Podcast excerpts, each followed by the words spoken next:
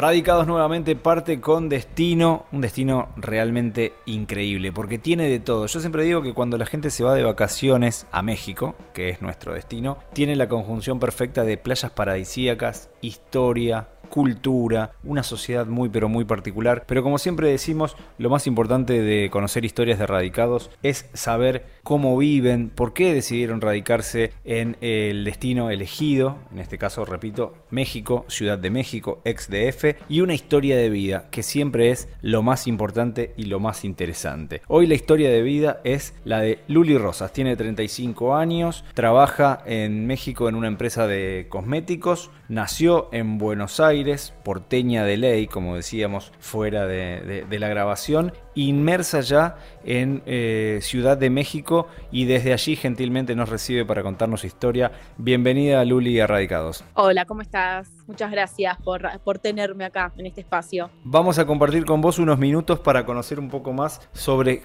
cómo es vivir en Ciudad de México y cómo nace la, primera punta de ese, de ese ovillo que empezaron a desandar como camino en la idea de irse a México con tu novio.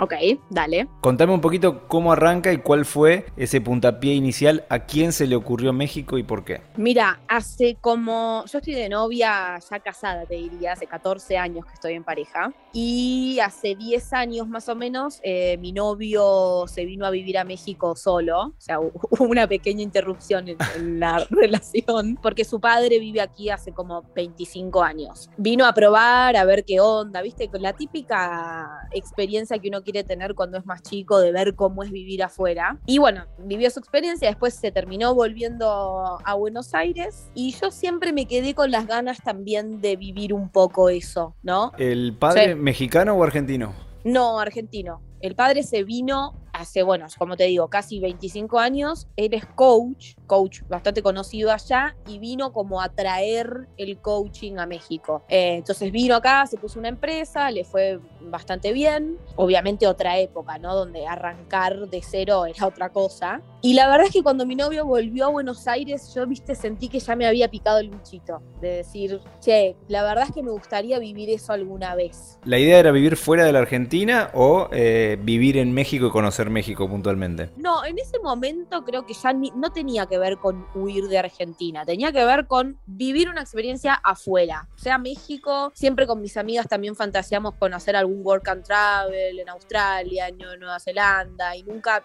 lo concretamos. Entonces fue algo que, yo sentía que tenía pendiente. Fueron pasando los años y el puntapié, digamos, de nos vamos fue cuando, eh, bueno, tiene que ver con política, cuando pierde Macri en el 2019. Bueno, las corrientes migratorias se dan mucho por eso. Eh, la política y el, futuro político del, país condiciona lo mismo lo económico y también eh, la variable amor. En la primera lograste escapar de esa corriente migratoria, no te fuiste al principio, pero un poquito más tarde te llegó. Contame cómo eligieron el barrio donde deciden radicarse. Entiendo que hay muchas referencias por tener un familiar directo eh, viviendo allí, pero contame un poquito, ¿cuál es el barrio donde eligieron radicarse y por qué? Mira, nosotros vivimos en una colonia que es como un barrio, digamos, de Argentina, que se llama Condesa, que es una de las más conocidas de México. Y elegimos que eh, venir acá porque es un lugar muy lleno de extranjeros en donde te sentís como en el medio de todo, ¿viste? Como que realmente, como yo decía antes, estás viviendo la experiencia del choque de culturas, porque yo de verdad salgo a la calle y ah, está lleno de franceses, de brasileros, de argentinos, de gente de todos lados y eso es lo que, lo que buscábamos, ¿no? Como que estar en, el, en el medio del movimiento. Es una zona que es muy linda, la gente tiene como una fantasía, ¿viste? De que, no sé, en México te vas a encontrar con algo como si estuvieses detenido en el tiempo y nada que ver, es una ciudad súper avanzada en muchas cosas, en otras no, pero sí, estamos, estamos acá porque es como el lugar a donde viven los jóvenes, por así decirlo, como si fuese Palermo. Claro, una ciudad muy cosmopolita y una ciudad también que lleva una mochila cargada de prejuicios. En algunos casos tratamos de desmitificar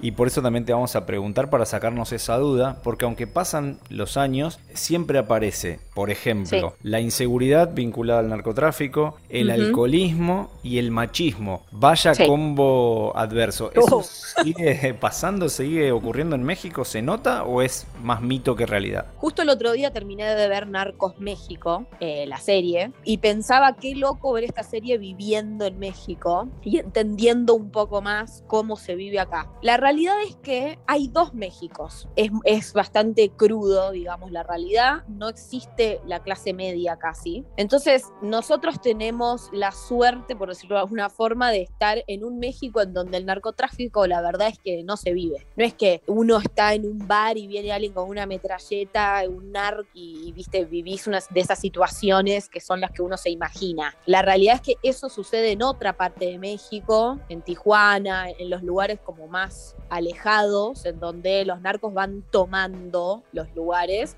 y los toman de esa forma, con violencia. Pero la verdad es que si vos venís a México, acá de F, o te vas a la Ribera Maya, lugares así bien turísticos, no, no tenés contacto con eso. O sea, yo me siento segura en México, cosa que no me pasaba en Vicente López viviendo en Buenos Aires. Claro, que a fin de cuentas también es lo que, lo que se busca, más allá de, vivir la experiencia y demás, que ciertas zonas de, de, confort vayan cerrando. Respecto del costo de vida en México y la comparativa puede servir porque es bastante reciente, hace, hace pocos años, hace dos años reiteramos que están viviendo en México. ¿Es más barato que la Argentina? ¿Es más caro que la Argentina? ¿O en realidad pasa lo que en muchos países ocurre? La ecuación termina dando. Yo creo que, a ver, es caro vivir en México. Lo que pasa es que los sueldos están eh, acordes a, ese, a esos precios, ¿no?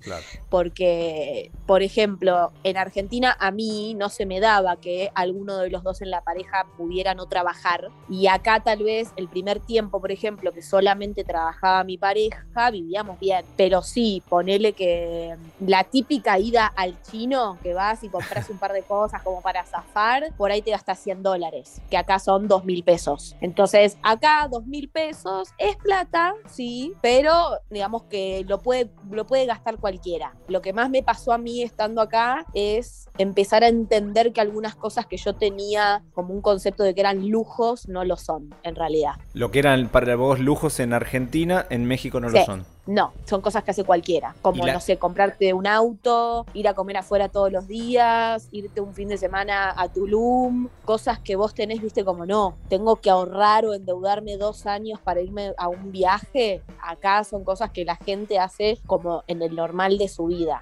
¿Y, qué pasa a ocupar ese lugar de, de lujo? Estamos hablando siempre dentro del, de la escala del consumismo y con, con, todas las necesidades básicas cubiertas, obviamente. Eh, las excentricidades serían. Exactamente, o sea, ya es como que te subís un escalón y decís, bueno, un lujo sería comprarme, no sé, en vez de comprarme un auto, comprarme el último Audi, ¿entendés? Como que subís un poco la, la, vara, digamos. Claro, o como en San eh, Pablo en algún momento donde el estatus lo marcaba tener o no tener un helicóptero para moverse en la ciudad, por ejemplo. Por ejemplo, acá mucha gente tiene su avión privado. Es como normal, ay, me voy un fin de semana a Miami en el avión privado. Esas cosas son las que vos te tenés que empezar a acostumbrar, que son, que son, son normales para algunos y yo nunca había tenido contacto con esa realidad. Y otra, y otra diferencia, es muy notorio lo que marcás respecto de la desaparición de la, de la clase media y eso es algo que queda todavía en países más como Argentina, Uruguay, alguna zona de Chile también, y que cada vez se hace más notorio en países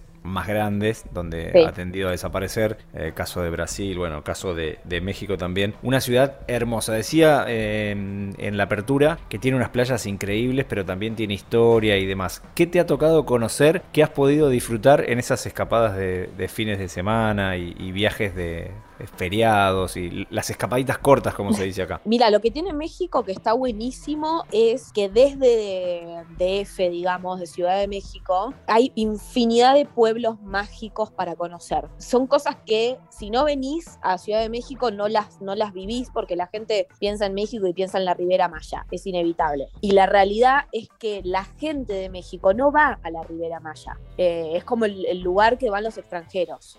Y entonces vos podés agarrar el auto y todos los fines de semana irte a conocer un pueblo de estos mágicos distintos, irte a Valle de Bravo, a Cuernavaca, Tepoztlán, o sea, eh, San Miguel de Allende, son todos pueblitos que estás a dos horas, tres horas, que son de, verdad sacados de un cuento. Eh, hay un lugar acá cerca que se llama Puebla, que es eh, espectacular, que es medio medieval. O sea, tenés lo que se te ocurra en cuanto a paisajes para ir a conocer. Y eso es muy lindo. Si querés ir a la montaña, vas a la montaña. Si te querés ir al Caribe, vas al Caribe. Y también lo que me di cuenta estando acá es que la parte del Pacífico de México es muy superior a la parte de la Ribera Maya, como te digo. O sea, hay muchos lugares increíbles para, para conocer. Claro, siempre el turismo termina también con un, condimento medio tramposo, eh, en el cual el, marketing hace, hace lo suyo y los lugares menos explorados esconden una belleza. También quizás por eso, ¿no? Por ser menos, menos explorados. Luli, respecto de las relaciones humanas y la sociedad, ¿cómo pudiste mm. insertarte? Los mexicanos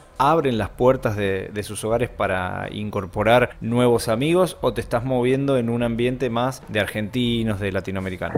me costó, la verdad que me costó bastante por, por lo que decías antes. Bueno, del machismo no es que es algo que, que uno vive, digamos, en la calle diariamente, creo que es algo que se vive muy de las puertas para adentro en la familia y en el matrimonio. O sea, están años luz del avance que tiene Argentina en cuanto a eso. Y sí me pasó que los vínculos acá son mucho más superficiales. Digamos, no, no, no tienen y no, no llegan a conectar como nosotros con el grupo de amigos, viste, que necesitas juntarte todo el tiempo, que el asado, que siento que son relaciones mucho más eh, abiertas y de, contarte todo con tus amigos acá no existe. Y me terminé dando cuenta que busco todo el tiempo encontrarme con, con argentinos para generar una amistad, ¿no? Después sí, tenés grupitos donde hay mexicanos que te morís de risa, son muy divertidos, muy divertidos, muy buena onda, te reciben súper, pero hay como una barrera en cuanto hasta dónde podés llegar con un vínculo con un mexicano. Entonces ahora, mediante los amigos de fútbol de mi novio, que obviamente son todos argentinos, yo me fui haciendo amiga de las novias, como que vas encontrando la forma de seguir teniendo ese contacto que, es muy necesario. Sí, sin lugar a dudas, ya estamos como de alguna manera seteados y, tenemos esa, esa, particularidad de ser muy amigueros y es, muy difícil encontrarlo. Yo creo que más allá de, la hospitalidad que siempre está en, varios países, es muy difícil encontrar esa, esa definición de la amistad como la tiene incorporada el, argentino y con la velocidad con la que se puede intimar en, el caso de, relaciones totalmente, Totalmente, respecto de el futuro, ¿el futuro tiene para vos mucho México por delante o esta experiencia tiene fecha de vencimiento, por decirlo de alguna manera? La verdad que no sé. O sea, si hay algo que, te enseña o que aprendes con el tiempo al irte y tomar esta decisión, es que no sabes a dónde vas a terminar, digamos. Es como que te abrís a que pase lo que venga y está buenísimo. A mí la verdad es que México me gusta mucho, es un país que es muy estable, en donde yo sé que la mayoría de la gente que se va busca hacer una diferencia económica y acá realmente la podés hacer. Estoy muy contenta y, a ver, como, como sueño te digo que siempre me pensé de acá unos años tener la posibilidad de irme a vivir a Miami, que pensándolo desde Argentina es tipo como el imposible, pero estando al lado de Estados Unidos te das cuenta que, es como mucho más fácil poder irte a vivir a, Estados Unidos. Pero nada, es como algo que nos gustaría que suceda, pero por ahora estamos bien acá. La verdad es que también nosotros llegamos una semana antes de la pandemia, entonces el año pasado fue como que una pausa, ¿viste? No, no, no pudimos hacer demasiado, así que no, como es un año que no lo contamos. Entonces sentimos que nos queda todavía mucho para, para ver y vivir acá, eh, y es un país que realmente eh, es muy fértil. Eso es real, eso, eso que dicen los argentinos que, que vienen acá y, realmente es otra cosa, es cierto. O sea, en ese sentido, en lo laboral y profesional, el argentino es muy bienvenido. Pero la verdad es que, que no sé, sí, nos gustaría vivir en Estados Unidos, pero estamos abiertos a que pase lo que pase. Están en, modo que fluya y me parece muy bien porque así es cuando vienen las, mejores cosas. Respecto de la gastronomía, México, ¿qué decir? Es eh, un lugar donde hay unos restaurantes exacto, increíbles, al nivel de, Perú en cuanto a las estrellas Michelin, con chefs realmente muy pero muy destacados, pero también la comida de la calle es muy rica en, en México. ¿Te animaste al picante? ¿Qué cosas incorporaste de la gastronomía a tu dieta? Picante al 100%, o sea, no te queda otra. comer en la calle es lo mejor que te puede pasar en México. O sea, ahí es donde realmente descubrís cómo comen los mexicanos. Empezar a diferenciar la quesadilla de la torta, del taco. Eh, la verdad es que o sea, realmente la gastronomía de acá es espectacular. Vine odiando el picante y odiando el cilantro y hoy por hoy son dos cosas que no pueden faltar en una comida. Eh, realmente te vas, vas adoptando esos gustos y vas entendiendo el por qué comen así y el porqué de ciertos ingredientes y la verdad que es, espectacular. O sea, vayas donde vayas en México vas a comer bien. Si tuvieras que recomendarnos un solo lugar, la voy a hacer oh. difícil porque ya, ya nos comentaste que has recorrido bastante y nos pasaste varios datos. Un solo lugar turístico para visitar y un solo plato especial para degustar. ¿Qué mm. debemos comer y qué debemos visitar si llegamos a Ciudad de México? Como conocer, yo diría que vayan a Puebla y a Puerto Escondido, que es del lado pacífico. Y para comer, no te puedes perder de comer tacos al pastor y tacos de cochinita pibil. O sea, realmente son un manjar. Uno de los. Y bancate que te pique, pero comelos. Uno de los clásicos que, hay que probar por más de que se adormezca la, lengua y el paladar. Luli, ¿estas fiestas que se vienen, ¿se brinda con tequila o con Malbec mendocino? No, Malbec Mendocino, me, me, estoy yendo en unos días a Argentina, no hay más, la verdad que ya, tipo, necesitas ir y comerte 500 asados y estar con tu familia. Todavía no pasé nunca las fiestas acá, siempre fui de Argentina, así que no, esta vez va a ser con vino argentino. ¿Y cuáles son esas cosas que, que extrañas, que de alguna manera saciás y actualizás? Le, le haces un F5 cuando volvés al país. Todo tiene estar relacionado con la comida, creo.